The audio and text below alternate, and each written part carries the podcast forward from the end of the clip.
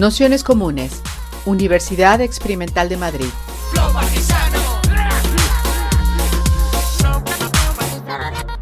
Toda la información en nuestro canal de Telegram Nociones Comunes o en nuestra web traficantes.net barra formación.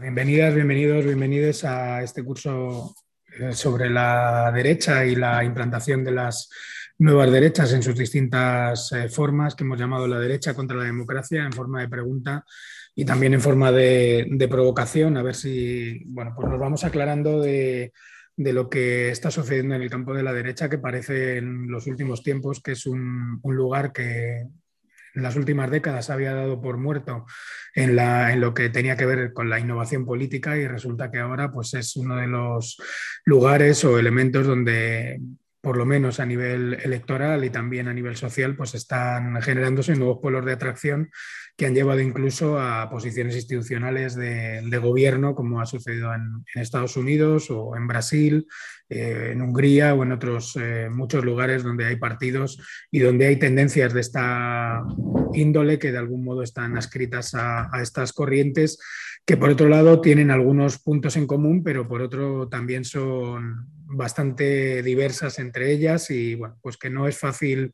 eh, definirlas o dibujar sus, contornos.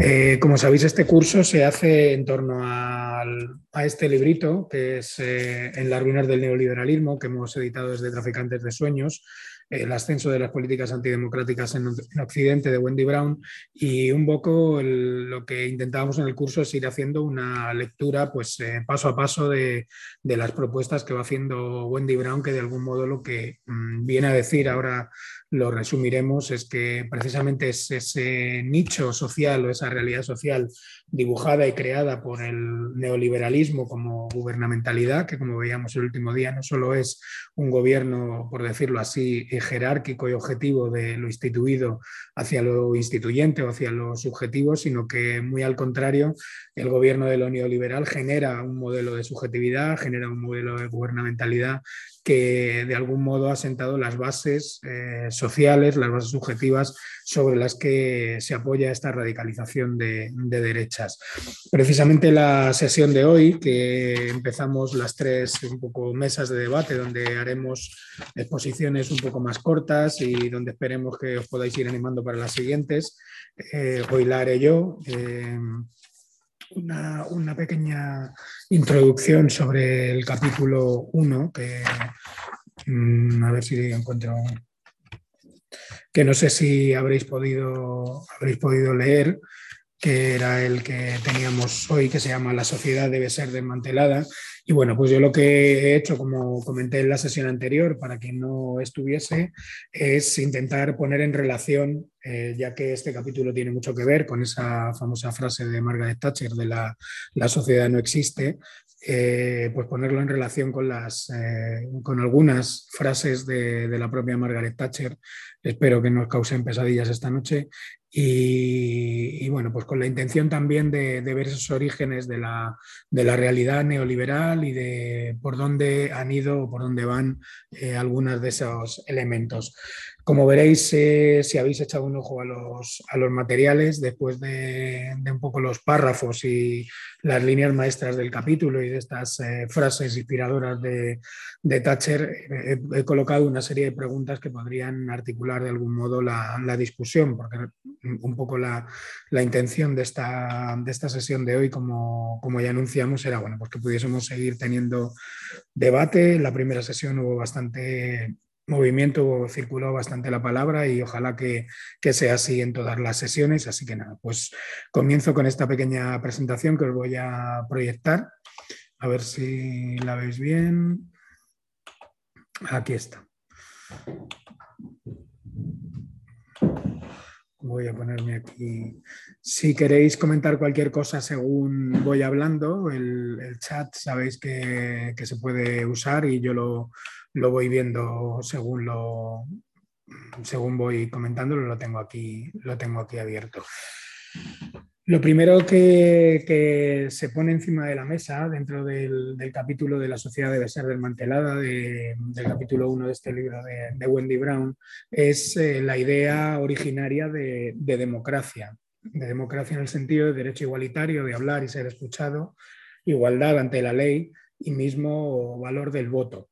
Esto es, de alguna manera, eh, Wendy Brown desde el principio del capítulo deja entrever, aunque su idea de sociedad no queda exactamente eh, dibujada, es decir, como el a priori que deberíamos defender, desde mi punto de vista no queda eh, nítido y claro, tampoco sé si es necesario que así sea, pero desde luego sí que parte de un principio eh, democrático, ¿no? la idea de que cualquier sistema de participación o de relación social debería eh, tener o tendría que tener en su horizonte este tipo de principios que vienen de la democracia griega, ¿no? el derecho igualitario de hablar y ser escuchado, la igualdad ante la ley y el mismo valor del, voto, ¿no? un principio de, igualdad que, bueno, que es eh, una línea conductora que, por otro lado, eh, no todo el mundo está, está, de acuerdo. Es decir, que si este tipo de derechos los extendemos, por ejemplo, a inmigrantes sin papeles o en lo que tiene que ver con las desigualdades de renta, desigualdades eh, de género, desigualdades de, otro tipo, eh, ya empezaríamos a tener una discusión con el campo neoliberal, que sabéis, una de sus grandes victorias es que ha incluido el lenguaje de, la, de, lo que ellos denominan la igualdad de oportunidades, que sabéis que es un término que, que utilizó Milton Friedman, para eh, un poco definir que eh, todo el mundo tiene las mismas eh, oportunidades a futuro cuando bien sabemos que el problema social fundamental es que de partida hay muchísimas desigualdades que impiden acceder de manera igualitaria, por ejemplo, a estos tres elementos de la democracia griega que, de por sí ya, ya, están construidos en una sociedad como la ateniense que eh, poco tenía de, igualitaria con respecto a los esclavos, con respecto a las mujeres, con respecto a los extranjeros, por ejemplo. Aquí he puesto el primer eh, párrafo que de algún modo definiría este capítulo, que habla del neoliberalismo que intentó directamente desmantelar el Estado social, ya fuera privatizándolo, como hizo la revolución de Thatcher y Reagan, devolviéndolo a sus tareas a la, a la sociedad, devolviendo sus tareas a la sociedad, como la Big Society del Reino Unido y los Point of Light de Bush, eliminando los restos del estado del bienestar o de construyendo el Estado administrativo. Esta es eh, una idea que, atraviesa el conjunto del, libro y que tiene que ver con esa cuestión que señalábamos en, la sesión anterior de, que decía Reagan en uno de sus mítines, eh, que su objetivo era quitar el peso del gobierno de los hombros de los ciudadanos y las ciudadanas. Y de ahí un, bueno, él diría ciudadanos eh, en masculino. Eh, y de ahí, pues esas eh, propuestas que salen desde el campo neoliberal, como la Big Society o el Point of Light, que es realmente un mecanismo que ha habido en el mundo anglosajón. Por ejemplo, el Reino Unido también lo puso esa Big Society, si no recuerdo mal, Cameron, con, con la intención de empezar a depositar sobre la sociedad, sobre redes prácticamente de voluntarios, sobre redes eh, paraestatales eh, autoorganizadas, por decirlo así, una especie de una suerte de, liberalismo autogestionario, por decirlo mm, de manera un poco, de manera un poco rara, eh, las funciones y los papeles que, desde otros ámbitos políticos se quiere otorgar al, al Estado. ¿no? Es decir, esa idea siempre de disminuir el Estado y llevarlo hacia otros lugares. En ese párrafo no queda claro, pero eh, el objetivo, yo creo que de, esta revolución neoliberal eh, se explica muy bien en este, en este párrafo de, Thatcher, en su biografía. El Estado había hecho demasiado, ¿no? Siempre esa idea de que el Estado había llegado demasiado lejos y que se había metido eh, demasiado en la vida de los, de los ciudadanos. Ella dice una política social conservadora no podía sino admitir este extremo. La sociedad se componía de individuos y comunidades. Si se desalentaba a los individuos y se desorientaba a las comunidades por medio de un Estado que irrumpía para tomar unas decisiones que correspondía tomar a los individuos, las familias y los vecindarios, entonces los problemas de la sociedad aumentarían en vez de disminuir. eh, ahí de algún modo hay un principio de, libertad que, puede ser muy atractivo a primera vista. Esta frase la, dice Thatcher, la podría haber dicho Ayuso. para los que estamos en Madrid, un poco seguimos más a esta mujer. Eh, pero claro, evidentemente nunca se pone encima de la mesa qué significa o qué eh, de qué estamos hablando cuando hablamos de esa idea de individuos, familias y vecindarios. Mm, si la sociedad no existe, pues eh, los vecindarios también habría que preguntarse dónde, dónde están y si es ese el, problema. En ese sentido, en el capítulo de, Wendy Brown eh, también señala eh, cuál es un poco la, línea estratégica de ese ataque neoliberal. Dice, el ataque neoliberal a lo social es clave para generar una cultura eh, antidemocrática desde abajo, al mismo tiempo que para construir y legitimar formas antidemocráticas de poder estatal desde arriba. Ese es el uno de los elementos centrales de, esta revolución neoliberal y conservadora a la vez. Es una fuerte moralización de la sociedad por abajo, es decir, es volver a, a un sistema de juicios en, el ámbito de lo horizontal, en el ámbito de lo social, de los vecinos y las vecinas con sus vecinos y vecinas, de los ciudadanos y las ciudadanas con respecto a sus eh, ciudadanos y ciudadanas, en vez de que ese campo de la crítica, ese campo del juicio, ese campo de la vigilancia política sea eh, vertical, sea hacia arriba, sea hacia el gobierno, sea hacia quien tiene más poder, sea hacia quien tiene la capacidad de tomar decisiones y de alguna manera pues eso se devuelva a la, parte de abajo, al conjunto de la sociedad y al conjunto de la producción de relaciones sociales. Ahí eh, Wendy Brown, eso lo podéis ver con más detenimiento en el capítulo, eh, ve que tanto Hayek como Arendt, como Ana Arendt, eh, se proponen desmantelar esa sociedad, cada uno evidentemente con unos fines radicalmente opuestos. Eso lo podéis ver con cierto detenimiento. Y por eso en el campo del neoliberalismo se, dedica tanto, tanto esfuerzo a, un, elemento tan importante como moralizar la sociedad. Y para moralizar la sociedad, eso es algo que, vemos permanentemente en toda la, derecha actual, hay que volver a poner en el centro de la agenda la, cuestión del crimen, ¿no? El crimen no solo entendido como los grandes delitos, sino sobre todo entendido como la microfísica de los delitos, eh, los pequeños problemas sociales, donde de algún modo se demostraría la, la gran maldad que hay en el mundo y la necesidad de que el Estado sí que se mantenga con mano dura para que ese tipo de maldades que hay en el mundo y que nos están de alguna manera asediando eh, permitan eh, vivir en paz a una sociedad que quiere ser libre, que quiere eh, autogobernarse, que quiere vivir en paz al fin y al cabo. ¿no? Esta es la tesis del conservadurismo americano, de, la tesis de la broken window, de la ventana rota, donde dice que que si tú vas por un barrio y alguien ha tirado una pedrada y ha roto un cristal, pues de ahí van a salir todos los males del mundo. ¿no? Es decir, eh, si tú permites que alguien tire una piedra impunemente y rompa una ventana, quiere decir que al día siguiente puede poner una bomba, eh, puede hacer una masacre, es decir, ese tipo de, escaladas que solo se, pueden entender eh, a través de, de, una moralización muy fuerte de todos y cada uno de los gestos de nuestra vida cotidiana y de nuestra vida social. Es pues un poco como los eh, quienes han tenido padres y madres eh, pues más conservadoras, lo típico que, se decía ¿no? de pequeños, que si te fumabas un porro, pues acababas al final enganchado a la heroína, ¿no? Y todo el mundo, pues evidentemente, eh, cualquiera que haya pasado una adolescencia fumándose algún porro, pues que si no, no habría nada más que gente pinchándose a nuestro alrededor. Pero es ese tipo de, lógica de, de ultramoralización que eh, tanto Thatcher como Reagan, como toda la derecha conservadora en los años 80, toman de, lo que sería el neovictorianismo que, que tiene el conservadurismo anglosajón desde, desde los años 50 y, 60.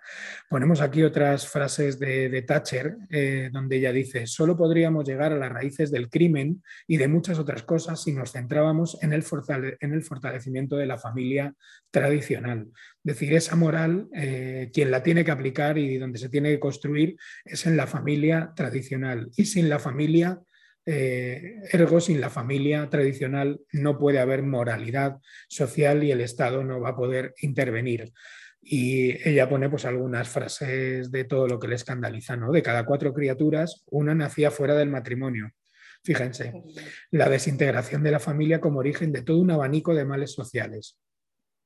Las jóvenes se sentían tentadas a quedarse embarazadas porque su embarazo les proporcionaba una vivienda municipal y unos ingresos estatales. Es decir, es la, esas son las líneas que, ellos eh, y ellas siguen. ¿no? Y entonces, de algún modo, deshacer el Estado, que es el gran proyecto de, de, Hayek, sabéis que, él viene de esta escuela eh, austriaca de economía, que es de algún modo la, inspiradora de, la escuela de Chicago y, un poco el origen de esa vía neoliberal que, llega hasta, nuestros días, por lo menos el origen eh, de su teoría económica, luego la parte moral, religiosa, ahí pues hay más, hay más mezclas y habría que, y es más híbrido con otras eh, tendencias conservadoras.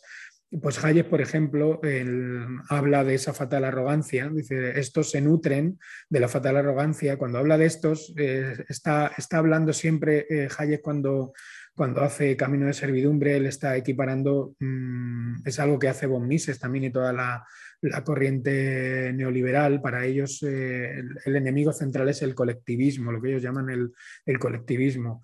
Eh, si os fijáis, todavía en el Partido Popular y en Vox todavía más, se sigue usando este término, el término del colectivismo. Eh, monasterio, cuando se habla del feminismo, el colectivismo de las mujeres. ¿no? Ellos hablan del feminismo como el colectivismo de las, de las mujeres. Las mujeres dejan de ser individuos y pasan a ser eh, una especie de, colectividad que ellos eh, niegan a partir de la lucha política de los, de los feminismos. Entonces, estos son los colectivismos. Estos se nutren de la fatal arrogancia de la sociedad y de los mal orientados principios de igualdad para atacar los dos pilares gemelos de la civilización, la moralidad tradicional los mercados competitivos. Esto es lo que es un resumen que hace Wendy Brown de las tesis de, eh, de, Hayek, que por otro lado sabéis que es un autor que está muy en discusión sobre si ascribirlo o no a una corriente o unas corrientes conservadoras. Esto es lo que decía siempre también Esperanza Aguirre. Esperanza Aguirre siempre se enfada mucho si se la llamaba conservadora, pero claro, como sabéis, eh, Hayek tiene un, un, capitulito de un libro que se llama ¿Por qué no soy conservador?, donde él asimila conservador a, estacionario, mirada al pasado, eh, de algún modo, bueno, pues eh, lo, equipara con un cierto tradicionalismo, mientras que él lo que siempre quiere proponer es una sociedad pues mucho más abierta y dinámica, donde el Estado no tiene ningún tipo de,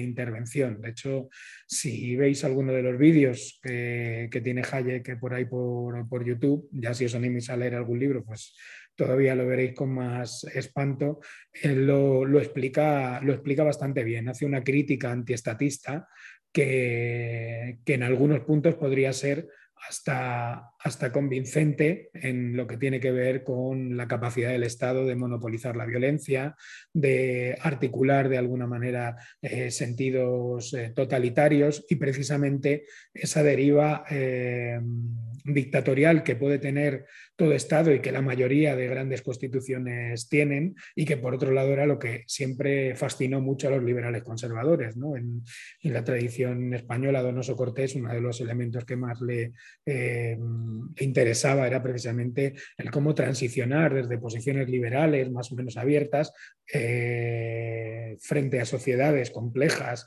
que protestan y que pueden montar revuelo, transicionar hacia dictaduras, ¿no? es decir, cómo hacer una democracia que puede ser hoy democracia y, en otro momento dictadura, ¿no? que muchas veces es lo que, lo que suena con, la llegada de Pinochet al poder. ¿no? Es decir, cuando hay democracia bien, pero cuando esa democracia se vuelve algo que no me gusta, pues transicionamos esa democracia a dictadura con, distintos grados de, violencia, en el grado de Pinochet, pues eh, aplicando la máxima potencia de esa, violencia. ¿no? Por lo tanto, y ese es el texto que, ahí he puesto de, de, Thatcher, de lo que se trataría, según su punto de vista, es de generar una nueva ética política de la asistencia pública. Eh, los neoconservadores americanos lo denominan el conservative state o conservative welfare state que es una nueva ética de la, política de, asistencia pública que, fijaros cómo se explica en, su propio gobierno. Ella lo explica así, estábamos restando preponderancia a la dependencia con respecto al Estado y fomentando la autodependencia, propugnando un mayor uso de los organismos voluntarios, entre ellos las organizaciones religiosas, y de beneficencia. Yo creo que no hace falta explicar mucho más ni qué significa esto, ni, ni, qué, ni ha significado a futuro, ¿no? Es decir, ese volver a depositar y volver a apoyarse sobre las estructuras eh, tradicionales del ámbito religioso, del ámbito eh, comunitario conservador, todo ese tipo de elementos que son centrales ahora mismo en el resurgir, por ejemplo, de las eh, políticas eh, racistas, del nuevo control que hay sobre el ámbito de lo social por parte de este tipo de entidades y no digamos en el levantamiento de los discursos contra eh, los movimientos feministas o los movimientos eh, antifeministas que están eh, fundamentalmente apoyados sobre estas redes de, familias numerosas, neo sectas religiosas, católicas, evangélicas, en cada sitio con una de sus con sus distintos elementos.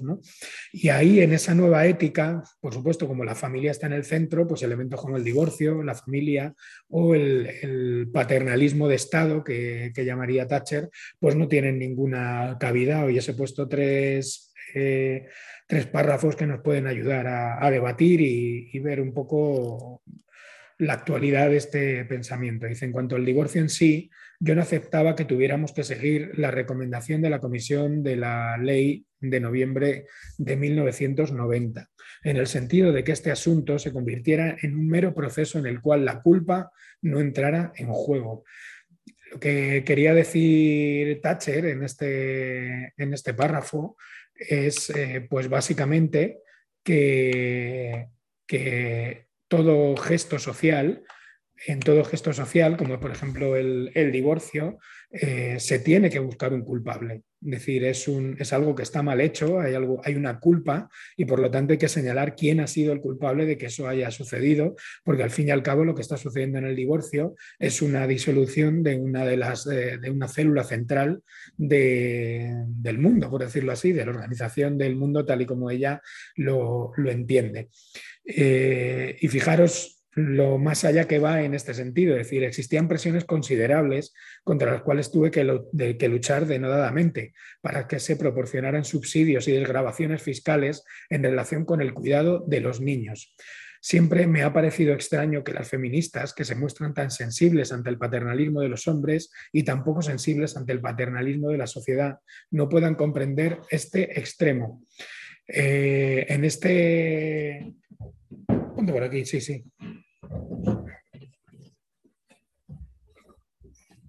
En estos, en estos párrafos yo creo que, se ve la, también la brutalidad mm, de, lo que, de, lo que, es la propuesta neoliberal. ¿no? Es decir, cualquiera que, que entienda cómo funciona el sistema familiarista, que esa sería la primera gran pregunta, dar por hecho que la familia es a día de hoy un núcleo de seguridad, de protección, eh, siempre para todo el mundo, eh, de manera igualitaria, es eh, evidentemente haber eliminado de tu, de tu, campo de interpretación cualquier tipo de análisis feminista de género, cualquier tipo de análisis antirracista, cualquier tipo de análisis sobre la sociedad de clases, evidentemente. Es decir, que eh, la familia puede ser un espacio de protección, puede ser también una eh, trampa, puede ser un espacio de violencia, puede ser un espacio de desprotección, puede ser eh, muchas, muchas cosas. ¿no? Y, esa, y, esa, realidad es la que desaparece de esta dimensión de, o de esta propuesta del neoliberal, ¿no? por, decirlo, por decirlo así. Voy a intentar recuperar el chat por si Por lo tanto, ¿qué preguntas nos, podríamos, nos podríamos, hacer para la, para la, sesión de hoy?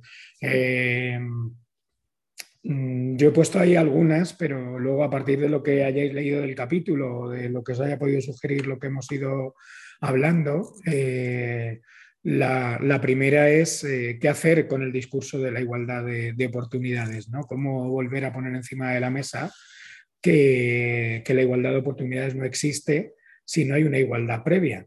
Y esa igualdad previa a día de hoy es imposible en una sociedad en la que cada vez hay más desigualdad de, partida, ¿no? Y donde precisamente los, eh, algunos de los grandes mecanismos de generación de, de protección y de igualdad están eh, en el Estado, ¿no? La educación, los servicios sociales, la sanidad, decir que nos gustará más o menos cómo están organizados, seguro que podría haber un horizonte infinitamente de organización de estos servicios infinitamente más comunitarios, pero a día de hoy, desde luego, eh, un horizonte con, esos servicios con un carácter universal y con algún tipo de condiciones pues eh, desde luego son mucho mejor que intentar depositar esos, eh, esas realidades de cuidado colectivo, más o menos cristalizadas en el Estado, depositarlas en la familia, en el vecindario o en las comunidades, ¿no? entidades ultra abstractas y por otro lado bastante desechas en, las sociedades actuales eh, y qué condiciones se deben dar para que, para que existan esa, esa igualdad de oportunidades. Otra pregunta se me ocurría es, ¿se debe luchar por significar la familia, las familias en sentido amplio? Pues claro, no es lo mismo la familia tradicionalista que las familias eh, queer, como eh, por ejemplo hablábamos antes de ayer en uno de los cursos de aquí de Nociones Comunes, o hay que tender a disolver la familia como núcleo de solidaridad y apoyo mutuo y buscar otro tipo de, redes, o es mejor eh, instaurar elementos que sean híbridos, que sean mixtos, que en cada lugar eh, se tenga en cuenta lo familiar, lo no familiar, lo comunitario, hay que resignificar o abolir la familia. ¿Qué alternativas eh, tenemos en, ese, en, ese, sentido? Y, por último, ¿qué diferencias tácticas y estratégicas existen entre destruir el Estado como un neoliberal o hacerlo como un anarquista? Es decir, que ese sería otro de los eh, grandes elementos. ¿no? Si miramos sin demasiado odio algunos de los textos de Hayek o algunos de los textos, no digamos, de, los ultraliberales en su crítica al Estado, eh, de hecho, por eso algunas veces estas tendencias se les denomina anarcoliberales, ¿no? es decir, eh, hay cosas que son evidentemente seductoras ¿no? y, curiosamente contradictorias con las políticas de Thatcher, Reagan y de todas las derechas posteriores, ¿no? que precisamente han adelgazado el Estado en todo lo que tiene que ver con el Estado social y lo han engordado mucho en lo que tiene que ver con seguridad, eh, guerras, política internacional, eh, intervencionismo militar, que, bueno, que demuestran que, no son tan antiestatistas. ¿no? De hecho, eh, su gran apuesta es la de bueno, su gran apuesta en Pinochet fue la construcción de un gran Estado totalitario. Eh, la gran apuesta con Reagan fue la construcción de un gran Estado militar. Eh, la apuesta con, Thatcher fue igualmente la, construcción de un Estado securitario y moralista, donde la policía, el ejército, la guerra tenían, tenían mucho que decir en la, en la, política, en la política nacional. Pero a nivel teórico, eh, esa corriente inspiradora de, Hayek, los monetaristas, los neoliberales, eh, siempre hablaban de ese adelgazamiento o borrado del estado de la, vida, de la vida social. Entonces, bueno, pues que ahí hay una, una pregunta que, puede ser para hoy, puede ser para todo el curso. Bueno, en general yo creo que las tres pueden ser para, todo el curso. Eh, entonces, bueno, pues eh, por mi parte, nada más. hemos hecho eso. En estas sesiones intentaremos hacer y si se animáis, pues será un poquito más eh, largo, si hay más gente interesada en hacer estas introducciones, pues eso, unos 20-25 minutos de, intro y a partir de ahí, pues nada, nos lanzamos al debate y a las cuestiones que... Eh, nos, eh, pues más nos interesen. He traído también un pequeño resumen de Camino de Servidumbre, por si hay alguno que quiere saber algo en concreto de alguna, alguna, alguna de, de este de este personaje, ¿no? de, de, Hayek, pero bueno, que en principio lo dejaríamos así y lo que, lo que veáis, pues lo podemos ir ya a charla. Pongo aquí la cámara que estamos. no, nos da, no nos da para todos los que estamos, pero. Así que nada, todo vuestro. No sé si hay alguna duda o si empezamos ya a debatir sobre alguna cuestión. Bueno, yo puedo empezar lanzando también alguna pregunta más, ¿no? O, señalando alguna cuestión del texto que me parece súper interesante, del texto en sí mismo y que me resuena muchísimo eh, con lo que está pasando o con la eh, derecha y el proceso de radicalización de la derecha aquí en, ni siquiera puedo hablar por el Estado español en su totalidad, pero vamos a hablar, hablemos de Madrid incluso. A mí me parece muy interesante el planteamiento de Em, de la, pensar esta libertad, o sea, no solo la igualdad de oportunidades, ¿no? que es un temazo, desde luego, sino también esta idea de libertad eh, neoliberal y que está siendo eh, invocada tan frecuentemente por la, por la derecha en proceso de radicalización o por las dos derechas en proceso de radicalización y que se libera de la sociedad, ¿no? Y entonces adquiere unos significados tan bizarros para, quienes sí creemos que, la sociedad es cuanto menos un, lugar para pensar la justicia, ¿no? Eh, bueno, que adquiere unas connotaciones tan, tan extrañas, tan, con las que no nos, no nos, reconocemos para nada y que está siendo utilizada como un arma arrojadiza eh, contra, mm, por supuesto, contra cualquier idea de igualdad sustantiva, ¿no? Eh, pero también como un arma arrojadiza contra, contra eh, las izquierdas en, general y sus eh, aspiraciones democráticas, ¿no? que son inmediatamente calificadas como totalitarias. ¿no? Este me parece un tema muy, muy importante que, que trae Wendy Brown en este mm. texto y que, bueno, que, que creo que es también parte de, del meollo del discurso de la, derecha radical y de la derecha tradicional radicalizándose aquí muy evidentemente, pero bueno, eh, no creo que sea un fenómeno eh, puramente eh, local, ¿no? Como otro tema más a, esas preguntas, ¿no? Sí, bueno, no, y añadir eso, que el problema este de la libertad y del uso que hace de ella la derecha, o incluso la apropiación absoluta. Eh, está el problema.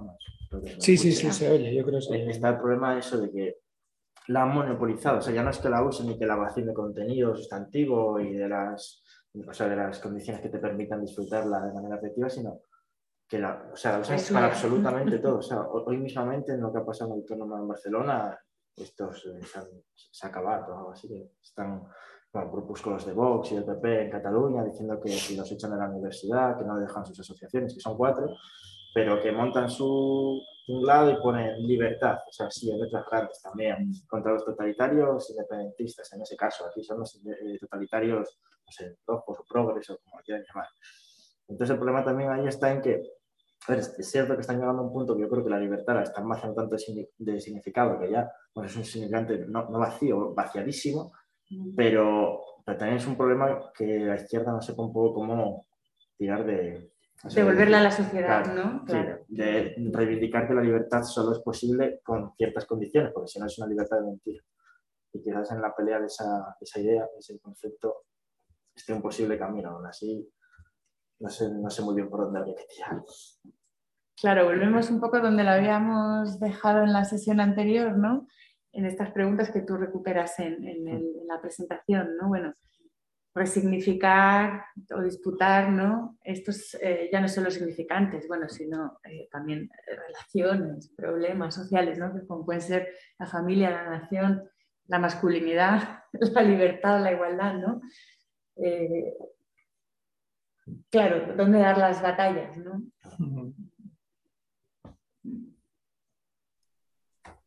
Sea, la pregunta con, la, con el tema de la libertad, ¿no? con la pandemia, o sea que no sé si todo el mundo es de Madrid y está al día de, un poco la victoria de Ayuso, que sería representante de esta derecha alternativa, eh, neocon, bueno, un batiburrillo un poco, un poco raro. Nosotros nos preguntábamos cuando, cuando la victoria de Ayuso, decir, bueno, evidentemente la izquierda no es capaz de movilizar porque cuando gobierna la izquierda, sus políticas abajo, donde está la gente que no vota, no terminan de sentirse, ¿no? Es decir, que hay tal desafección que no, que no hay una, una política, por decirlo así, que, que, que, revuelva y que te haga sentir que las cosas están cambiando, ¿no?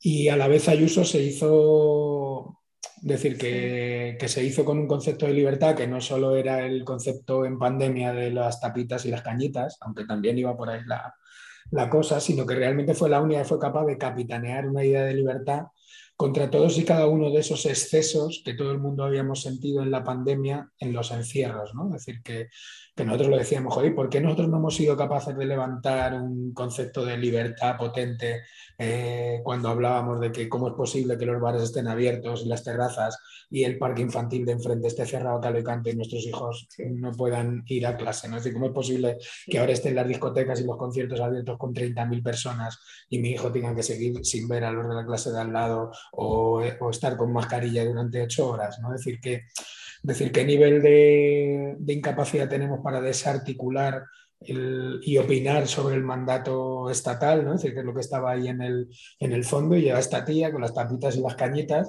y se reapropia de, esa idea de libertad. Y mucha gente que quizá estaba con ese tipo de malestar en el cuerpo, decir, oye, yo creo que esto se ha llevado mal, ha habido cosas que no eran necesarias, que se ha demostrado que no eran necesarias y que no ha habido manera de, de ¿no? decir que como había pandemia, todo el poder para el Estado, todo el poder para los científicos, de repente, ¿no? Pues no había un margen de maniobra y, mucha gente yo creo que se agarró a eso y a ese concepto de libertad complicado y muy peligroso eh, a partir de, de, tomar esa posición, que es una posición a la vez irresponsable, pero a la vez políticamente muy bien trabajada y muy bien pensada con respecto a lo que no a lo que realmente decíamos, sino a lo que realmente sentíamos y realmente pensábamos en el, en el contexto de encierro, ¿no? que fue un contexto jorobado.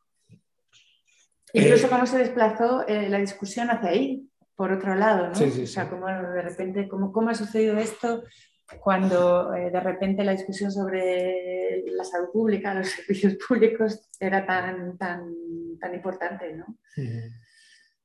Miguel, eh, en vez de escribirlo en el chat, si te parece, coméntalo de viva voz. Que, vamos, estamos 11 personas, Si no, lo leo. ¿Me oís? Sí, sí, perfectamente. Ah, vale, perfecto. Hola. Eh, bueno, yo, yo os hablo desde Berlín, ¿eh? o sea, sigo lo de Madrid, sí, sí, pero, pero la verdad es que me queda muy lejos, pero quizás sí sea un problema general, ¿no? El no saber explicitar lo que, lo que pensamos bajo libertad, centrarnos mucho en temas de minorías o lo que siente la mayoría de la gente como problemas minoritarios. Eh, creo incluso el, debate sobre la familia, a mí me parece un poco de, no sé, periférico en cierta manera, ¿no? Es cierto que tiene su importancia para la reproducción de, ideología, pero la abolición de la familia, digamos, eh, no sé, me parece como, como muy exótico, digamos, para, para mucha gente, cuando lo curioso es que creo que sí hay mucha gente que entiende y comparte posiblemente la idea que también viene en el texto de, eh, que libertad sin lo social no funciona, eh, pero no lo traduce de alguna manera a una posicionamientos de izquierda. O sea, hay una disociación entre el día a día, mucha gente lo comparte, pero en el momento de tomar partido, de, posicionarse, bueno, eh, ahí hay una disociación entre la izquierda y, muchas personas que podrían... la incapacidad de explicarlo de, alguna manera y explicar lo que significa para el día a día. Y después eh, eso me llamó la atención también en la última sesión. La derecha, en realidad, eh, si pienso en una, una realidad que geográficamente es más cercana a donde yo vivo, que es la polaca, que hay una derecha, bueno, recalcitrante, de lo más reaccionario, eh, pero con una política social eh, súper activa, o sea, preactiva, ¿no? Muy centrada en, es verdad, en la familia, pero muy garantista, con algunos, eh, justo con, con, una política social muy diferente a lo que hace parte de la oposición de centro izquierda, ¿no? O sea, ahí se mezclan de alguna manera y me resulta a veces un poco difícil el, asociar directamente la derecha con políticas de negación de lo social. Bueno, estos dos temas, ¿no?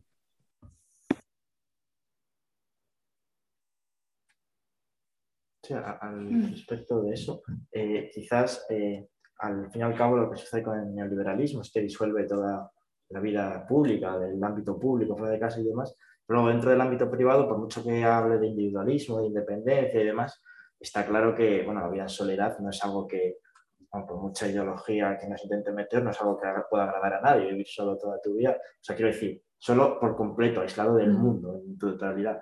Entonces, claro, yo creo que esto también se relaciona mucho con el auge de los feminismos y de la reivindicación, ¿no? De eso, de repensar el modelo de familia, aunque no sea, aunque no sea abolirla, pues eso, eh, organizarse en una familia de una manera un poco más justa y más equitativa, más igualitaria, vamos, menos opresora para con las mujeres.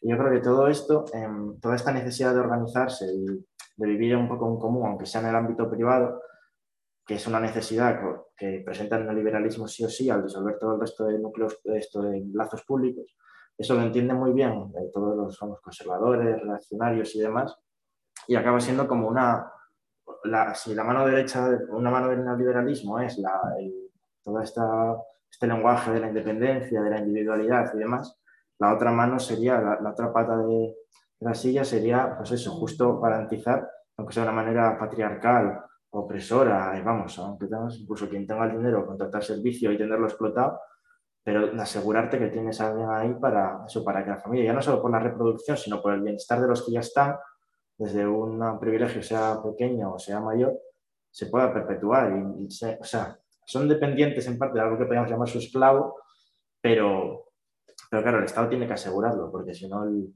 neoliberalismo disuelve todos estos vínculos. No sé si me estoy expresando muy bien lo que quiero decir, pero básicamente... Sí, que, hay que compensar eso por alguna vía, ¿no? O sea, ese individualismo necesita... Eh, tener algún, algún lugar donde se reproduzca la vida, los afectos, ¿no? donde la vida sea, aunque también se puede hacer violenta, ¿no? porque no son, la familia no está fuera de la sociedad tampoco, ¿no? pero claro, por eso es tan clave, yo creo, la familia en estos procesos. ¿no? Claro, y el problema es que mientras tenemos quizás eso, lo que decía de que la centro, el centro izquierda ahí en, en, esta cuestión, en este país específico, lo parece que lo deja un poco de lado, también tenemos el problema, yo creo, precisamente aquí, que no se está abordando con toda la convicción, con toda la fuerza necesaria, el decir, ¿qué hacemos con las familias? Para al mismo tiempo que solucionamos todo el problema de la violencia, la discriminación de género, la opresión en el hogar, al mismo tiempo garantizar que eso no nos lleva a una volatilidad absoluta o a un mundo de, no sé, de personas de caos, sí, de caos. O sea, yo creo que, por ejemplo, sí que con Vox sí que hay un cambio con respecto al, con respecto al, a la trayectoria del PP, ¿no? Es decir, que ya no solo porque Vox haya hecho un sindicato, que por cierto se llama Solidaridad con la misma logotipo que, mm. que, el, que, el, polaco, ¿no? Eh, sino porque yo creo que está anunciando algo que es lo que comentaba Miguel de, de allí, ¿no? Es decir, que están hablando de políticas para los trabajadores autóctonos, eh, están hablando de de una agenda social que no tiene nada que ver con ¿no? decir, pues, la eliminación de, de las importaciones, por ejemplo. Eh, Vox, mm, tú te metes en sus canales de, del sindicato y demás y ves las campañas contra Mercadona, contra las grandes empresas españolas que no cumplen con, que traen productos de Marruecos que no cumplen, mientras que el agricultor español sí que cumple. Hay que ayudar al campo, hay que dar subsidios no sé qué, hay que, bueno, subsidios no dirían, hay que apoyar de alguna manera que se comercialice, ¿no? Y lo hicieron, ¿no? Con la feria esta que, hicieron en, hace un par de meses, la de Viva España esta 2021, que era realmente una gran feria de antigua, como si fuese con productos y productores españoles y decir que es un modelo de agitación social y de interpelación a los derechos de lo social que, yo creo que supera el campo del neoliberalismo, así tal y como lo habíamos conocido hasta ahora. O sea, que, que quieren anunciar, al menos en lo discursivo, estaría bien que nos contases en Polonia esas políticas, cómo se concretan, ¿no? Si son, políticas, por ejemplo, de reestructuración de un sistema sanitario, educativo, eh, tal, de cierta manera, si son políticas eh, más tácticas de otro tipo, porque, vamos, yo no lo, no lo, no lo conozco, cuál es la, la, propuesta, la propuesta concreta. Pero que aquí Vox, desde luego, desde hace un año y algo, año y pico, ha dado ese giro hacia la búsqueda del Vox obrero, ¿no? Porque el Vox que conocíamos hace dos o tres años era el Vox cayetano, ¿no? eran unos pijos tal, y ahora van de arremangados y que no sabemos hasta cuándo les va, o sea, cuánto les va a valer la, estrategia, cuánto juego les va a dar, porque mm, por lo menos en Madrid es poco creíble y se vio en las elecciones que la gente sigue prefiriendo PP y no hay un nicho nuevo, amplio nicho nuevo electoral que les vaya a dar ellos un... Pero bueno. Y realmente hay una desvinculación un poco muy notable, eso lo que dices, antes en el canal de Telegram de Solidaridad y habla de reindustrialización, de Producto Nacional y demás. Y luego lo que defienden ya no solo en su programa electoral, sino en el propio Congreso, en sus intervenciones y demás, es todo lo contrario, eso, de los privilegios de las empresas, multinacionales y tal. Es como que juegan una doble cara constante, que en algún momento también eso se les acabará, pero mm. mientras tanto a nivel discursivo y de captación de votantes y simpatizantes, pues, es importante. Otra cosa será ya luego cuando gobiernen, si ya llegan a gobernar, pues cómo, cómo solucionarán ese, ese, Espera, que tenía Dani. Perdona, No, no, no, sí, lo acaba de decir. Eh, Dani, adelante. Sí, hola, hola, buenas tardes a todos. ¿Me oye, verdad? Sí. Vale. Nada, me gustaría estar ahí con vosotros, pero hoy no ha podido ser, así que me uno por, por el Zoom. Eh, yo una cosa, eh, tal vez perdonad porque interrumpa un poco la, línea del debate que lleváis, pero que me gustaría decirlas. Por un lado, eh, felicitarte, Pablo, por las citas de Thatcher, entre otras cosas, porque me parece que no sé, lo que, una de las cosas que muestran es lo poco que ha evolucionado el programa neoliberal. ¿no? Quiero decir que realmente eh, pues ahí hay unos retornelos que no difieren mucho. Yo supongo que esto será, si son sus memorias, sería cuando ya salió de Donner Street, pero vamos, que básicamente sería el, programa de, Ayuso y, de, Vox, por lo menos en lo económico, pues es, son calcados y en, esa un poco reivindicación de, de la familia tradicional y la especie de, bueno, de eso, de, de, la familia como salvavidas y como núcleo articulador, pues eh, ahí siguen, vamos. Eso por un lado. Y luego, por otro lado, es, con relación al capítulo de Wendy Brown, me ha resultado especialmente interesante la crítica que hace de Hannah Arendt, en el sentido de que, bueno, pues yo Hannah Arendt la verdad que la tenía un poco idealizada, tampoco tengo tan fresco su pensamiento. Eh, pero bueno, eh, sí que me parecía una persona con la que en, algunos, en muchos de sus análisis sí me identificaba, pero yo creo que, bueno, lo digo para que si también me podéis eh, hacer alguna aporte en ese sentido, me, me, gustará, en el sentido de que ella plantea, Wendy la coloca un poco, evidentemente desde otro sitio, pero en el campo de la hostilidad hacia, hacia la idea de lo social, como entiendo que por un miedo a la atrofia de lo social, como vía, supongo que también históricamente, a, los totalitarismos, ¿no? al comunismo y al nazismo, que es un poco una cosa que a ella la preocupa grandemente. ¿no? Pero claro, ella yo no sé, el reemplazo, y lo digo también por pensarlo nosotros, yo, ella un poco se remite a una idea un poco eh, romántica, si queréis, de democracia, ¿no? de democracia la griega, en el sentido de un contexto social que hoy no es reproducible. ¿no? Eh, pues, yo comparto pues, su apelación a, a la participación, a, ¿no? a, su reivindicación un poco de, pues de, de, la autonomía del individuo ¿no? y, de, y, de, que en ese sentido tampoco se puede generar ahí un monstruo en el que bueno, pues la gente en definitiva pues no tenga la oportunidad real de, participar, ¿no? En ese sentido sea una democracia un poco impostada, ¿no?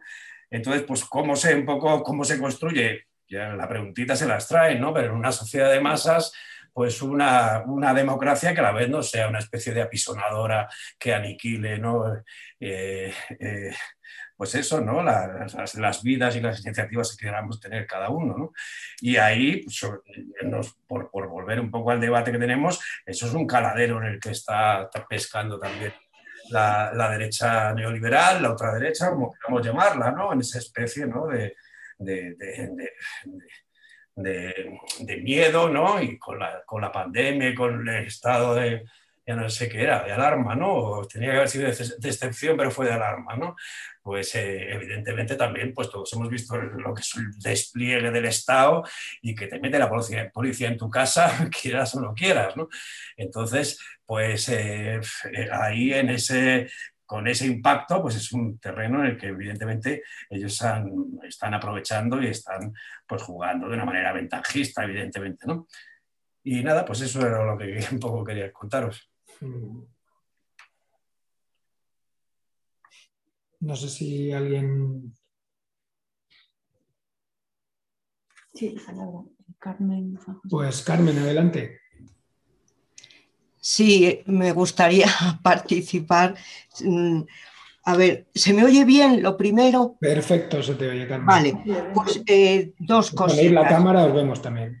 Ah, vale, vale, pues llevas razón, lo había pensado antes para vernos la cara. bueno, estoy ya muy oscura en esta habitación.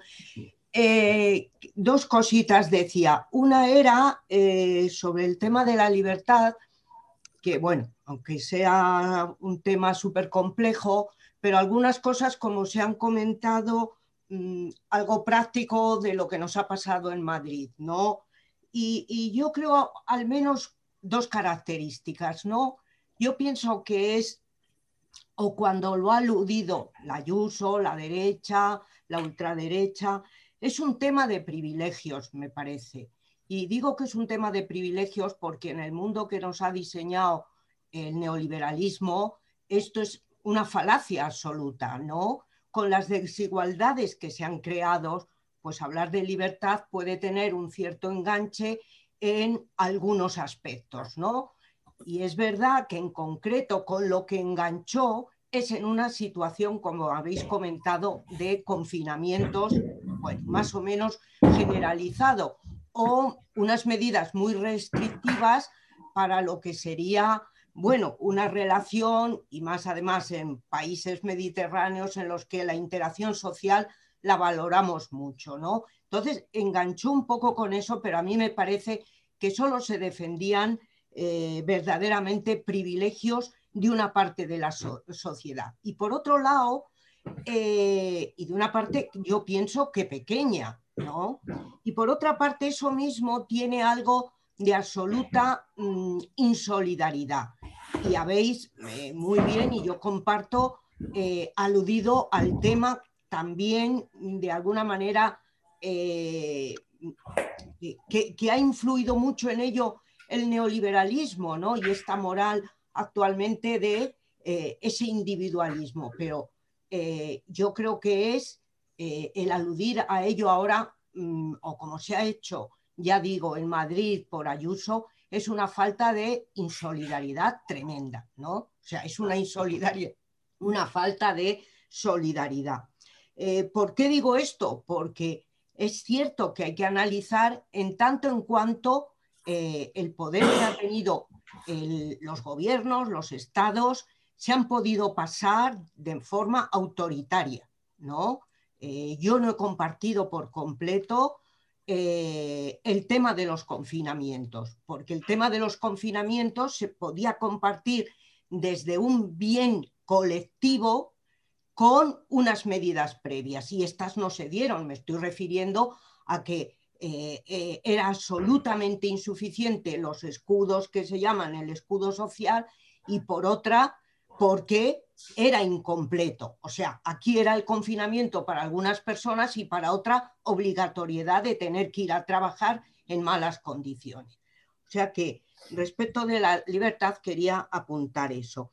Y luego, como ha dicho Dani, a mí también me ha sorprendido, bueno, quizá por mi eh, falta de conocimiento, ignorancia, el tema que propone, vamos, que saca en su primer capítulo Wendy Brown de Hannah Arendt. Eh, y bueno, mm, yo he querido entenderlo desde el punto de vista que Hannah se centraba más, pienso yo, en las sociedades que, que, o sea, en toda, en toda la Unión Soviética y eh, los problemas a los que estaba llevando una sociedad eh, como esa, ¿no? He querido comprender, pero vamos, me gustaría si tenéis más opiniones, porque también me ha dejado mal cuerpo, ¿no? Sí, No, yo no puedo. No sé si alguien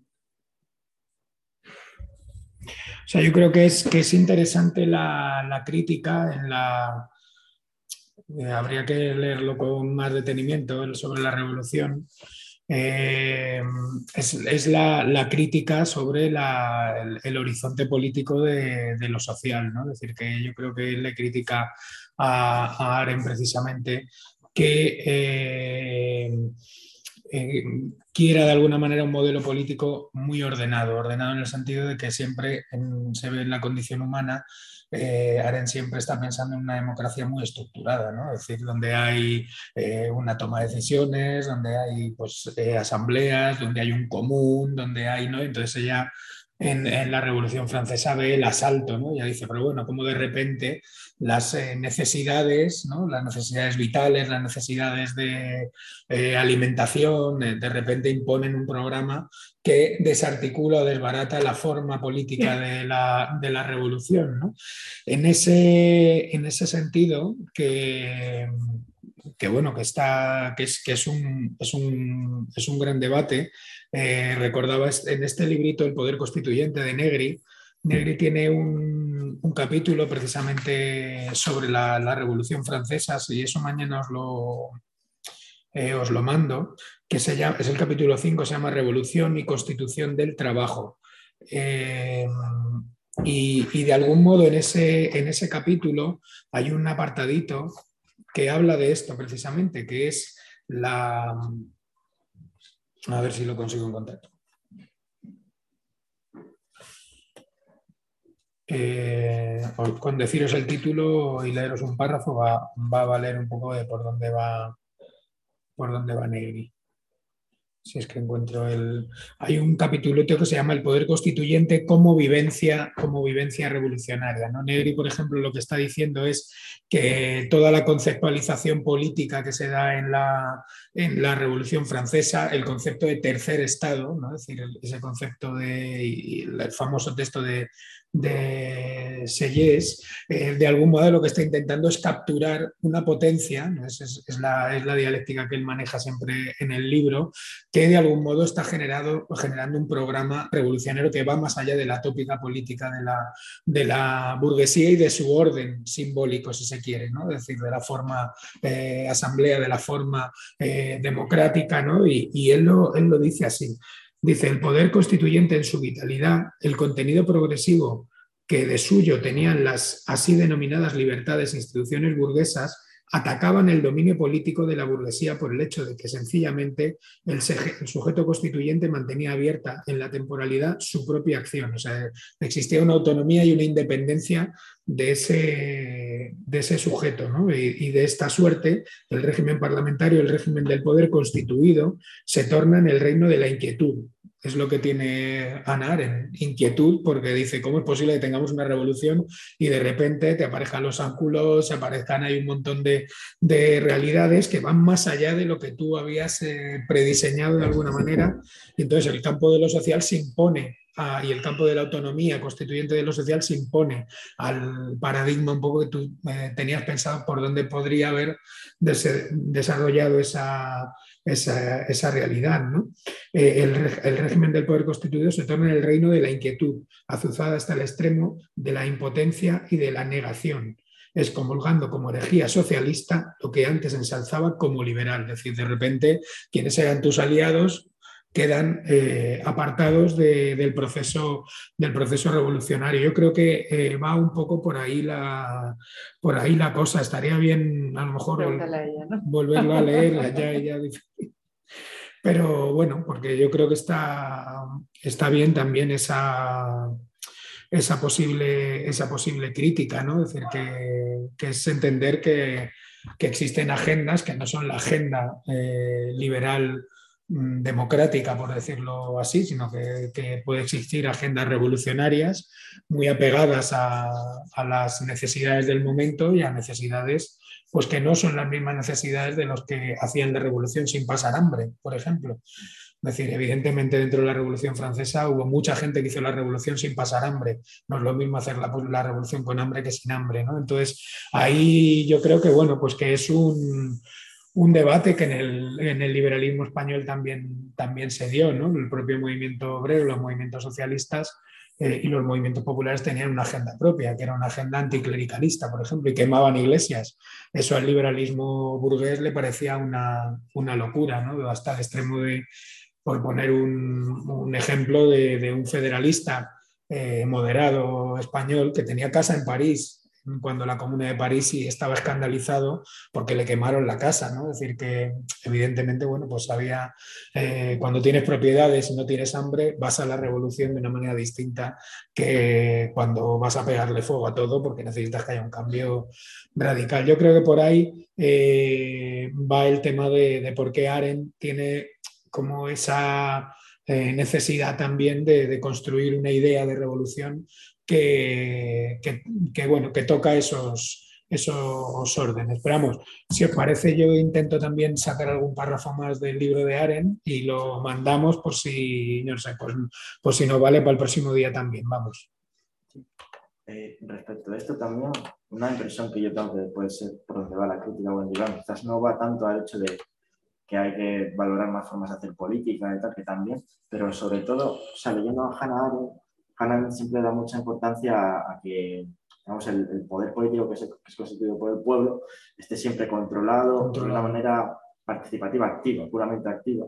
Y insiste mucho en que eso solo es posible cuando las necesidades básicas del ser humano, de la reproducción, de la alimentación y demás están satisfechas, porque si uno está esclavizado del trabajo, como de hecho se puede decir que pasa en nuestras sociedades hoy en día, de hecho, eh, a lo que te encaminas peligrosamente es eso, al totalitarismo. Y era quizás lo que más te preocupaba. Yo creo que eso quizás llegó a un punto en el que quizás pueden llevar una interpretación, quizás Hanaren no lo defiende así, tampoco lo ha leído tanto como para saberlo, pero quizás Hanaren lleva a defender un modelo de, de democracia, de política en común, demasiado idealista o solo apto cuando ya todas las necesidades básicas han sido satisfechas. Entonces, lo que Wendy Brown quizás creo, por, además justo por los extractos que saca, de las masas famélicas y más, es bueno, pero para llegar a ese punto a lo mejor hay que moverse en unas aguas un poco más, no tan, no tan limpias, no tan puramente democráticas, que, sí, que siempre traen problemas también, pero hay que saber que eso es inevitable porque no se va a resolver todo mágicamente y ya a partir de ahí tenemos la democracia.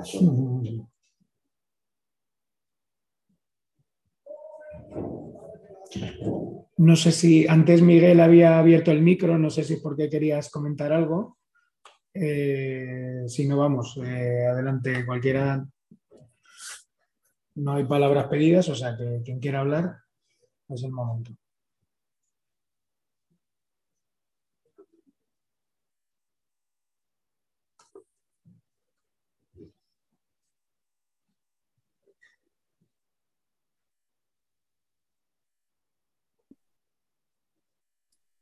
Yo, hola. Sí, adelante. No sé quién está Sí, dale, dale. Sí, no digo que un tema que planteabas tú al final de la presentación y que creo que es muy importante y también me ha venido a la cabeza el libro de César Rendueles contra la igualdad de oportunidades, ¿no? En el, sentido de, bueno, de cómo ese es otro de los mantras, ¿no? Igual que la libertad de elección, en fin, que eso es un, es un pensamiento muy nuclear de, de bueno, de pensamiento hemos quedado que le vamos a llamar neoliberal, eh, eh, que está muy vigente, ¿no? Entonces, bueno, pues a mí me parece una patraña, ¿no? Pero evidentemente es una idea muy movilizadora y muy potente y, bueno, eh, no tengo yo muy claro cuál es qué responder cuando alguien me argumente en ese sentido. Quiero decir que evidentemente ahí eh, lo obvio es que las condiciones de partida no son las mismas, ¿no? Pero claro, esa idea de, meritocracia, de que en realidad pues es una idea que está muy movilizadora, ¿no? Entonces no sé muy bien, aparte un poco de, de contarle a la gente lo que ya sabe, que es que las, las posiciones de partida son desiguales, eh, cómo un poco rebatir eso. Miguel, que también ibas a hablar. Eh, bueno, sí, en realidad, eh, enlazando con esto, no, solo cómo explicarlo, sino cómo hacer que le llegue a la gente, algo que ellos saben y que, comparte mucha gente, pero de alguna manera no somos capaces de, convertirlo en política, digamos, en, en, coaliciones, en, voluntades compartidas de alguna manera.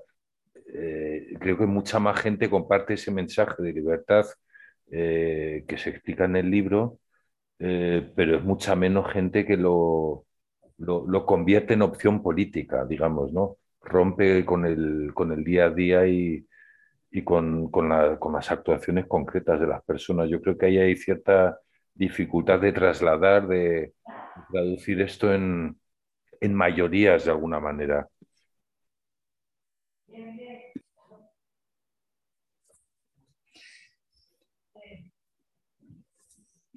Bueno, mm, no, no sé si hay alguien más. No, no, no.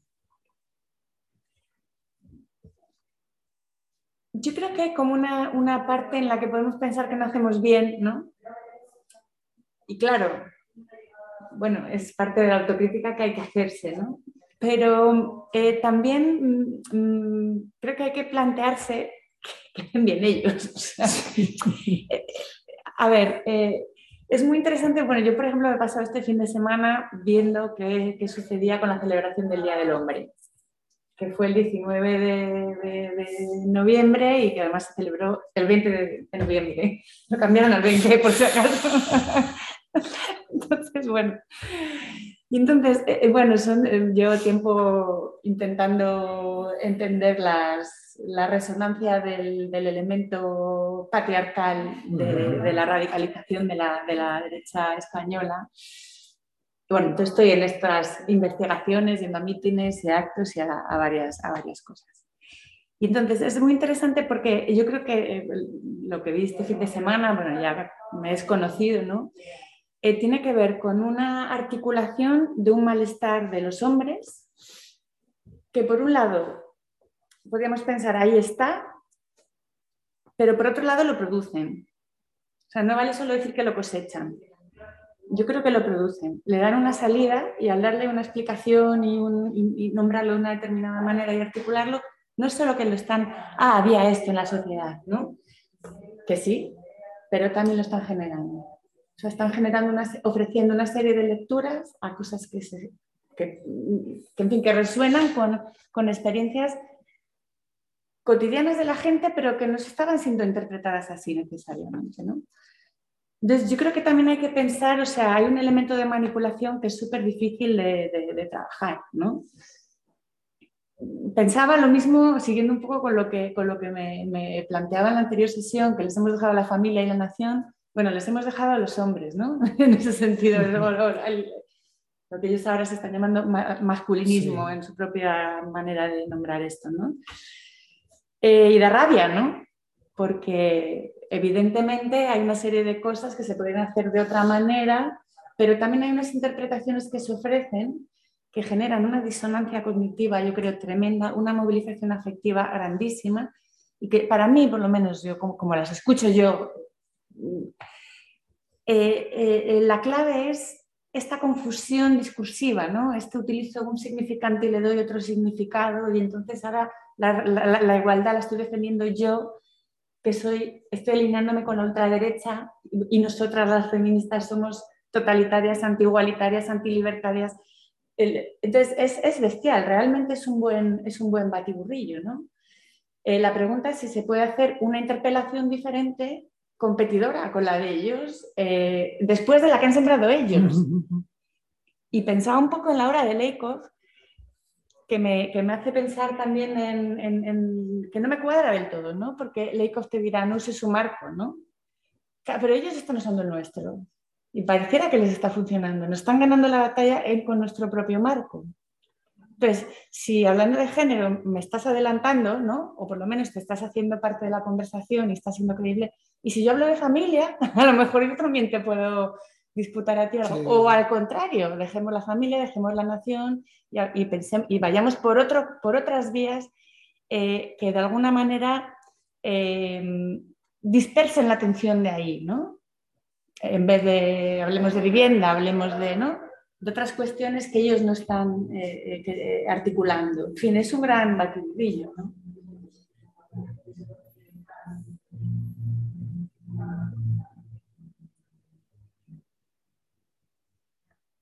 Entonces también su postura, al final de cabo, es más fácil de defender. Para privilegio, claro. Deja de ser un poco... O sea, y al fin y al cabo es defender lo que ya existe.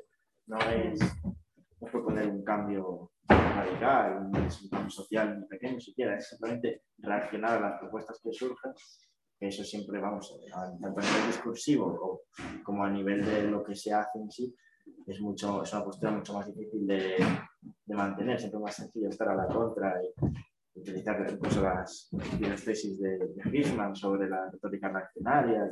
No es que este cambio en realidad no va a ser bueno, es que se da perversidad, de ineficacia, todo esto, de utilidad, no como que no le daba. Pero en fin, que siempre es más fácil reaccionar a propuestas nuevas que, que hacer esas propuestas nuevas y conseguir que triunfen. Y al fin y al cabo, eso es una ventaja con la que inevitablemente cuenta.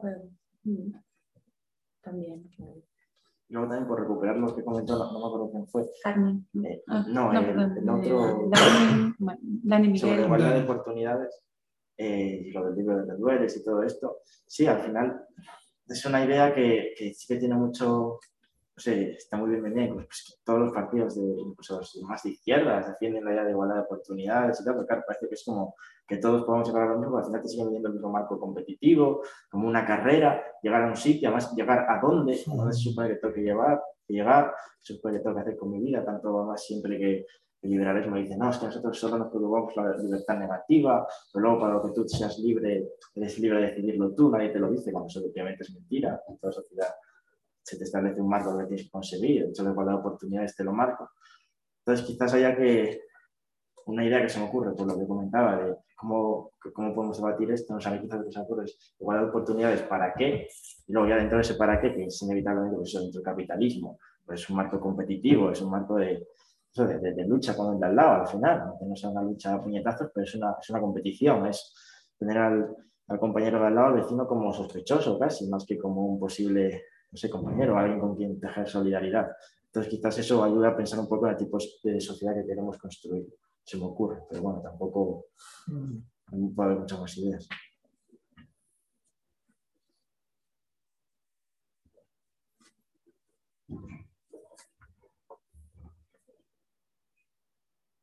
yo no sé, el, como la disputa de términos, por ejemplo, que es, o sea, disputar la familia, eh, ¿qué es que hablamos de disputar el, el concepto de familia o de disputar el Código Civil. Eh, decir que, claro, el problema es que, por ejemplo, uno de los elementos fundamentales de la materialidad del capitalismo popular son los sistemas de herencias del Código Civil mm, familiarista, ¿no? Y ese es uno de los elementos que hace que la riqueza eh, y, la, y, la, relación entre propiedad y reproducción de clase sean, sean centrales, ¿no? Entonces, bueno, tú ahí puedes, evidentemente, meter nuevos elementos, ¿no? Es decir, que, bueno, meterlos donde se pueda, porque no es fácil. Es decir, en España sí está metido, pues bueno, eh, matrimonio eh, homosexual, eh, adopciones, de, bueno, un, un, sistema de código civil un poquito más amplio que en la mayoría de sitios no está, no está, no está así. Pero a la vez, claro, Mm, es que ahí es donde está la madre del cordero, de cómo se distribuye el, poder y la riqueza en esta, en esta sociedad. ¿no? la reproducción de clase es una reproducción material de, clase y ahí es donde entra el modelo, el modelo familiarista. ¿no? O sea, yo creo que eh, evidentemente se puede disputar la idea de familia si tienes una alternativa, aunque la llames familia también. El problema es que las alternativas mm, más comunitaristas, si se quiere, pues las viejas comunas, el, poliamor, o sea, todo lo que tú podrías eh, sacar del campo de la familia nuclear, eh, a día de hoy es, no, no, sé quién lo decía, creo que era Miguel, ¿no? que decías, eh, abolir la familia, eso suena exótico. Bueno, es que exótico yo creo que es demasiado bondadoso. Decir, vamos, yo hablar de abolir la familia y la gente te mira raro. Estáis hablando en el curso, cuéntanos. Claro, pues yo no estoy. ya eh, podemos mandar algún audio, pero decir, entonces que, claro, que en los 70 no era exótico eso, había una parte importante de la sociedad, además era tendencia, por decirlo así, el decir, oye, nos queremos escapar de los corsés eh, familiares y estamos construyendo otra cosa, que luego fue un desastre, las comunas, el no sé qué, pero había una alternativa, a día de hoy existen esas alternativas, pero están eh, tamizadas, atravesadas, determinadas por la conciencia familiarista que, es que imbuye todo, ¿no? O sea, es decir, que ellos parten de, O sea, es que ahí juegan en su terreno. Y ese, es, el, problema. Es decir, que... No, hay en otros, en otros muchos elementos, pero vamos, y en otros yo creo que juegan a la contra. Es decir, que sí que es verdad que hay un, se ha conquistado una hegemonía desde el ámbito de los feminismos, con todo lo amplio y todas las broncas y todo lo que pueda haber, y en esa hegemonía ellos se mueven como resistencia ¿no? frente a esa hegemonía. les da también. El, 0,0001 de hombres maltratados, venga, ahí a la primera fila. El, los, un divorciado que un día le, no sé qué, en el convenio regulador le quitaron no sé qué, esa es la muestra de la ideología de género, ¿qué tal? No decir los pobres eh, pequeños eh, empresarios de agricultores que no pueden mm. contratar a sus sin papeles por dos duros, no decir que ellos en el fondo, o sea, Vox, por ejemplo, en el fondo está haciendo esa promesa de, bienestar que, por ejemplo, pasa porque haya mano de obra migrante muy, muy, muy barata, que te limpie la casa, que te cuide tal, que te recoja la fruta, que... Entonces, eh, ahí hay una, como que están jugando eh, desde un lenguaje de resistencia cosas muy chungas, ¿no? y hay que ver cómo se consigue desvelar todo eso y se desvela pues, con luchas donde ese tipo de personas, trabajadoras domésticas, migrantes, tal, sean protagónicos. ¿no? Y digan, no, no, esto es una mentira, ¿no? No es una cuestión entre mm, dos que no están de acuerdo, es una cuestión de que este discurso está diseñado para machacar mi vida, por decirlo así, vamos. Bueno, cuando se echan la culpa de cualquier cosa que pase a los que tienen menos poder en una sociedad, vete a buscar la manipulación. Sí, sí, sí. ¿No? Porque resulta que, ¿no? que, bueno, los menas han destruido España. ¿no? es el ejemplo más crítico que yo creo que me salió una Giordana, ¿no? Porque bueno, sin embargo, con los temas, con los conflictos de familia, las separaciones, ¿no?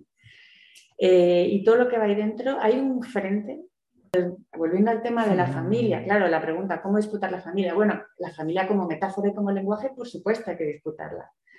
En solidaridad, en el sindicato Solidaridad, por ejemplo, estaban hablando de la empresa como familia. Entonces, la, la, metáfora, digamos, eh, eh, eh, crucial para una determinada forma de sociedad, pero luego también es una forma de organización social, ¿no? que se puede en la que se puede trabajar resolviendo necesidades de la gente que tiene hijos, a la maternidad, otro lugar, ¿no? Típico que dices, bueno, eh, eh, es que también somos madres y a lo mejor algún tipo de política que nos ayude a criar a nuestros hijos eh, nos viene bien, ¿no? Entonces nos vienen los de la ultraderecha, nos dan unos subsidios y, gana, y, la gente dice, ya, pues es que es verdad, anda el clavo ahí en algo que se necesita, ¿no? Y que, entonces, en ese sentido, digo, no sé decirte, no sabría decirte, o sea, en unos sentidos muy prácticos y en otros muy estratégicos, por supuesto, porque si, fíjate, de alguna manera puedes decir que la familia igualitaria, el matrimonio igualitario, bueno, eh, volver sobre el matrimonio, bueno, es un torpedo bastante importante en cuanto a que ella eh, no debe estar compuesta por dos personas del mismo sexo, o sea, decir, es poco, es poco o es mucho, bueno, no, no, sí, es difícil. y tácticas y estrategias, ¿no? o sea, pero ahí hay un nudo, yo creo. Yo estoy en el, movimiento de vivienda y ahí estamos, vamos, usamos la palabra familia cada tres frases.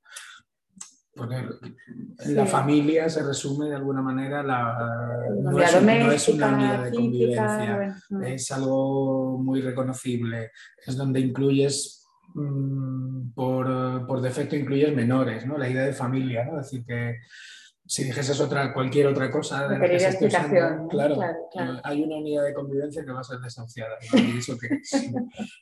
Eh, ¿no? decir, una comunidad de convivencia, una familia, como tiene un montón de cosas y, y, además eso es, es que no, no, no, encuentras un lenguaje fácil de, ¿no? y de hecho todo el mundo Dice, yo he venido a La Paz y encontrar una familia. La familia es como el lugar de acogida, de tal. O sea, por defecto es eso.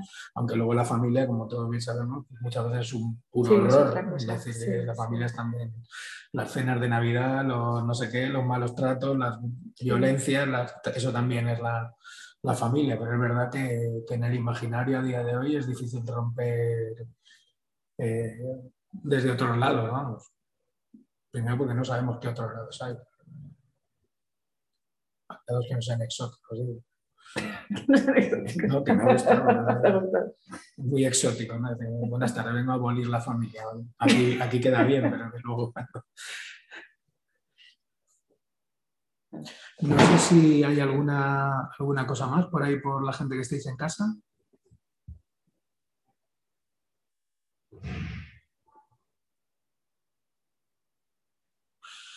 Pues no sé si hay alguna cosa más. A ver si para la semana que viene, que vamos con el capítulo 2, que va a estar bastante relacionado. La política debe ser destronada. O sea que, bueno, que yo creo que vamos a, seguir con, estos, con estos temas. Eh, y bueno, habrá que ver también qué es eso de la, de la política, porque al igual también en este capítulo no queda muy claro que leches es la sociedad, ¿no? que parece que es algo que debería preexistir a la discusión y que tampoco tenemos muy claro que no queda muy claro qué es, ¿no? Es decir, que por eso lo decía al principio, que parece que, que Wendy Brown asemeja sociedad con convivencia en democracia o algo así, eh, o como una especie de, sería como una estructuración que, está en esa, en esa convivencia, eh, un poco vinculado a la, materialidad de la revolución liberal, de la construcción en común o, algo así, pero bueno, que, que, es un presupuesto que, bueno, que aceptamos, que defendemos la sociedad, por decirlo así, ¿no? en términos eh, genéricos, pero no sabemos muy bien qué es, eh, qué es esa sociedad. Yo ahí no sé si estoy ya de, leer tanto a Thatcher me estoy volviendo un poco, un poco raro. Pero, que no hay sociedad, ¿verdad? Que, desde luego eh, serían los que sí quieren construir sociedad, los, del bando de construir sociedad, de generar lazo, de construirse en común, de no pensar la, vida como una pura degeneración de, de, de independencias individuales, sino de interdependencia tendencias colectivas, ¿no? Sería, yo entiendo, la, eh, el punto de, partida y bueno, pues veremos eso se puede trasladar a la, a la política, ¿no? Es decir, que si hay, un, hay una posibilidad de sistemas de estructuración en común que, que, bueno, que pueda valer como de suelo desde donde, desde donde hacer una crítica a la, a la realidad neoliberal. De todas maneras, os mandaré algunos párrafos más de sobre la revolución, que yo creo que puede estar bien. Eh, los vídeos estos que estaban colgados de Hayek, también mandaré uno o dos, bueno, no sé, lo mismo ya los habéis visto todo el mundo. Vamos, son pequeños eh, vídeos donde habla de, la cuestión del colectivismo. Y nada, pues eh, mañana volveré a insistir para que esta sesión del capítulo 2, eh, pues si hay alguien que se anime a, presentarla como hoy, pues nada, en 20 minutos, 25 minutos, y si no, pues yo haré lo mismo, con un, con un pequeño PowerPoint eh, pondré frases del capítulo y pondré frases de, pues, por ejemplo, de Hayek, ya veremos un poco que sirvan como disparador y luego pues unas, unas cuantas preguntas que, nos ayuden pues un poco a iniciar el, debate. Así que nada, pues si, es así, pues aquí lo, dejamos y nos vemos la semana que viene. Así que nada, muchas gracias y muchas gracias también a quien estáis por ahí por, por casa. Muchas gracias. Es que además, como no, están encendidas las cámaras. Sí, hasta luego. Hasta luego, Carmen. Adiós.